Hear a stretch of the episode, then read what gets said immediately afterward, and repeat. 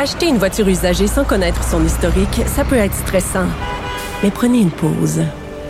Et procurez-vous un rapport d'historique de véhicule Carfax Canada pour vous éviter du stress inutile.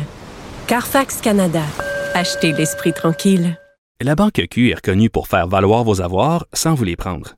Mais quand vous pensez à votre premier compte bancaire, tu sais, dans le temps à l'école, vous faisiez vos dépôts avec vos scènes dans la petite enveloppe. Hmm, C'était bien beau.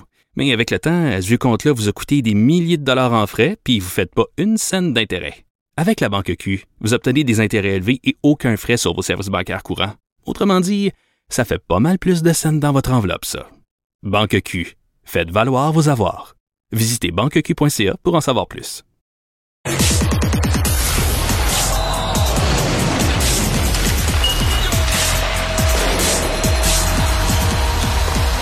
Jean-François Barry, un chroniqueur pas comme les autres. Bonjour Jean-François. Salut, messieurs. Alors, les Belges n'ont qu'à bien se tenir, monsieur. oui, on s'en vient. Ah! C'était le, le, tirage aujourd'hui, donc, pour savoir dans quel groupe le Canada allait se retrouver à la Coupe du Monde. Puis honnêtement, euh, je, je, me suis passé la réflexion qu'il n'y a rien comme être chauvin pour, euh, pour me taper une heure et demie de tirage de boules. Là, parce ouais, que c'était lent, là. Hein? C'était, il y avait beaucoup de... C'est de la grosse cérémonie qu'ils font au Qatar. Ouais. En même temps, honnêtement, j'étais content de vivre ça, puis je suis content que le Canada soit là parce qu'il va avoir justement de l'intérêt. Si j'ai écouté ça, c'est parce que le Canada était là. Ça me rappelait les, les, les euh, la folie de Jacques Villeneuve. Vous vous souvenez, dans le temps, on se levait à 4 heures du matin Ben pour oui. voir le Grand Prix. Euh, depuis ce temps-là, j'ai arrêté de me lever. Mais là, j'ai suivi ça, puis on va Mais suivre la Jean-François, coupe. euh, Oui. juste que quand une équipe voit euh, Canada là, dans leur pool, est-ce qu'ils font oh là Oh, ça va être dur, hmm, pense ben, on pas, a hein? affaire à l'équipe Cendrillon ou au contraire tu dis yes. Euh, ben, je, je pense qu'on dit yes, honnêtement, là, en, en toute franchise, mais, euh, mais je pense quand même que le Canada a gagné euh, des lettres de noblesse. Avec un gars comme Alfonso Davies qui joue de l'autre côté, là, qui joue en Europe, qui fait partie des très, très bons joueurs là-bas. Euh, puis je pense que les équipes ont vu ce que le Canada était capable de faire ici. On a quand même fini. Tu sais, est-ce qu'on fait yes quand on tombe contre le Mexique ou les États-Unis? Non. Puis le Canada a fini en avant d'eux.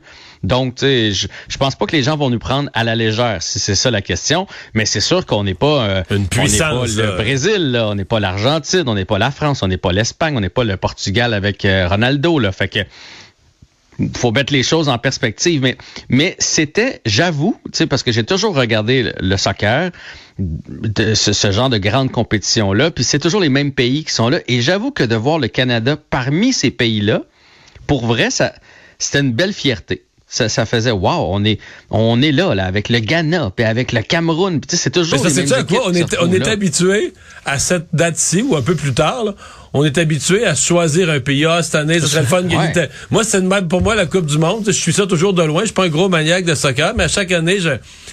Tu sais, j'avais comme une préférence. Là. Je regardais un peu les histoires. Ce serait le fun que tel pays gagne cette année. On- Mais là, c'est nous, on est là. On est là. Fait qu'honnêtement, j'étais, j'étais fier. Donc, on se retrouve dans le groupe F, le pool F, avec la Belgique, qui, est l'équipe favorite. Ça fait dix ans qu'on domine sur la scène internationale euh, du côté belge. On a fait troisième lors de la dernière Coupe du Monde.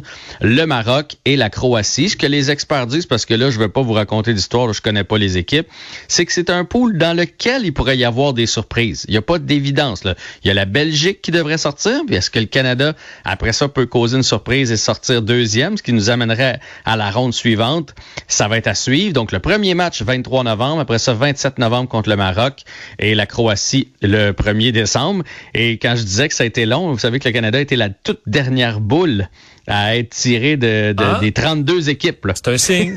C'est ben, un Ah ouais, signe. tu vois ça comme un signe Ben, des temps. tout est un signe. Les derniers seront les premiers. Exactement, exactement. Euh, Alors, ben, en tout cas, c'était le fun. Puis là, je lis les commentaires de Samuel Piette, de l'entraîneur canadien, tout ça. Puis qui, eux autres aussi, là, juste de, tu sais, quand t'as grandi en regardant du soccer puis en jouant au soccer, de se retrouver parmi ces pays-là, là, peu importe l'adversaire, il n'y a pas de mauvaises équipes là-bas. Ils sont juste contents d'être là puis de faire partie d'un pool comme celui-là. mais est-ce que dans les poules que tu as vues, il y en a un qui ressort où tu dis, OK, eux sont vraiment chanceux ou eux sont. Euh, c'est- c'est- c'est- on sait déjà qui va s'en sortir? Est-ce qu'il y en a qui ressortent du lot? Mais c'est sûr que là, cette année, il y a trois équipes qu'on connaît pas encore. Il reste encore des, finales de, conférences ou de territoires. Mais euh, tout le monde semblait dire que le groupe H euh, va être très, très difficile parce que tu as le Portugal, tu as le Ghana, tu as l'Uruguay et tu as la Corée. Fait que ça, ce groupe-là, -là, c'est peut-être le groupe qu'on appelle. Il y a toujours un groupe de la mort. Là. C'est peut-être, euh, c'est peut-être celui-là cette année. Mais encore là, là comme je vous dis, je, je, je suis loin d'être un expert. C'est vraiment ce que j'ai entendu aujourd'hui en écoutant l'émission, puis après ça, ce que j'ai lu un peu partout pour préparer ma chronique. Les honneurs déferlent sur le Canadien cette année-là. Quoi? tu, vas pas, tu vas pas dire que je suis cynique, là? Quand tu me fais ça, là. on, écoute, on va le prendre. Cole Caulfield, qui a été la recrue du mois euh, de mars dans la Ligue nationale de hockey, avec 7 buts, 15 points pendant cette période. Et vous savez que c'est Rem Pitlick qui a terminé deuxième. Donc, comme quoi, cette ligne-là, le, le, le, Canadien a quand même eu un bon mois de mars. Ce qui a fait mal, ce qui m'a fait mal quand, quand, quand j'ai entendu cette nouvelle-là, c'est que j'ai continué de lire. Et vous savez, c'est qui le dernier joueur qui a été recru d'un mois chez le Canadien dans la Ligue nationale de hockey? La dernière fois que c'était arrivé? La recrue d'un mois. Ouais. C'est en 2008. Ça oh. faisait 14 ans qu'on n'avait pas, pas une recrue de l'année. D'un mois. Qu'un joueur du Canadien avait été le joueur recru d'un mois. Et c'est Carey Price il y a 14 ans, en 2008. Fait qu'on va le prendre. On va le bon, prendre. Quand bon. même. Et euh, ouais. Parce que Ouais. hier, ça, Ça a été difficile. hier, hier. ça n'a pas bien été, là. Hier, ça nous a fait voir qu'on n'est pas au même niveau. Hein? On n'est vraiment pas au même niveau que les Hurricanes de la Caroline. On va se le dire. En troisième, on est revenu, mais eux autres avaient arrêté de jouer. là. C'est une, machine de hockey. Là. Puis, euh, puis Caulfield, qu'on aime bien, il est pas encore au niveau de... Cette semaine, on peut le voir. C'est pas un Barkov, c'est pas un Huberdo, c'est pas euh, c'est pas Haho ou Sachnikov de l'autre côté. Peut-être qu'il va le devenir, mais pour l'instant, on n'est pas là. Suzuki, la même chose. Fait que le Canadien a a fort à faire dans les dans les prochaines années, malheureusement. Euh, c'est pas demain la veille qu'on va être euh, égal à ces équipes-là. Et vous savez contre qui on joue dans le prochain match? Ouais, Tampa Bay, ça va être tough aussi. Là. Ben, c'est dans la même Mais là, on va avoir un nouveau joueur. Un nouveau défenseur étoile.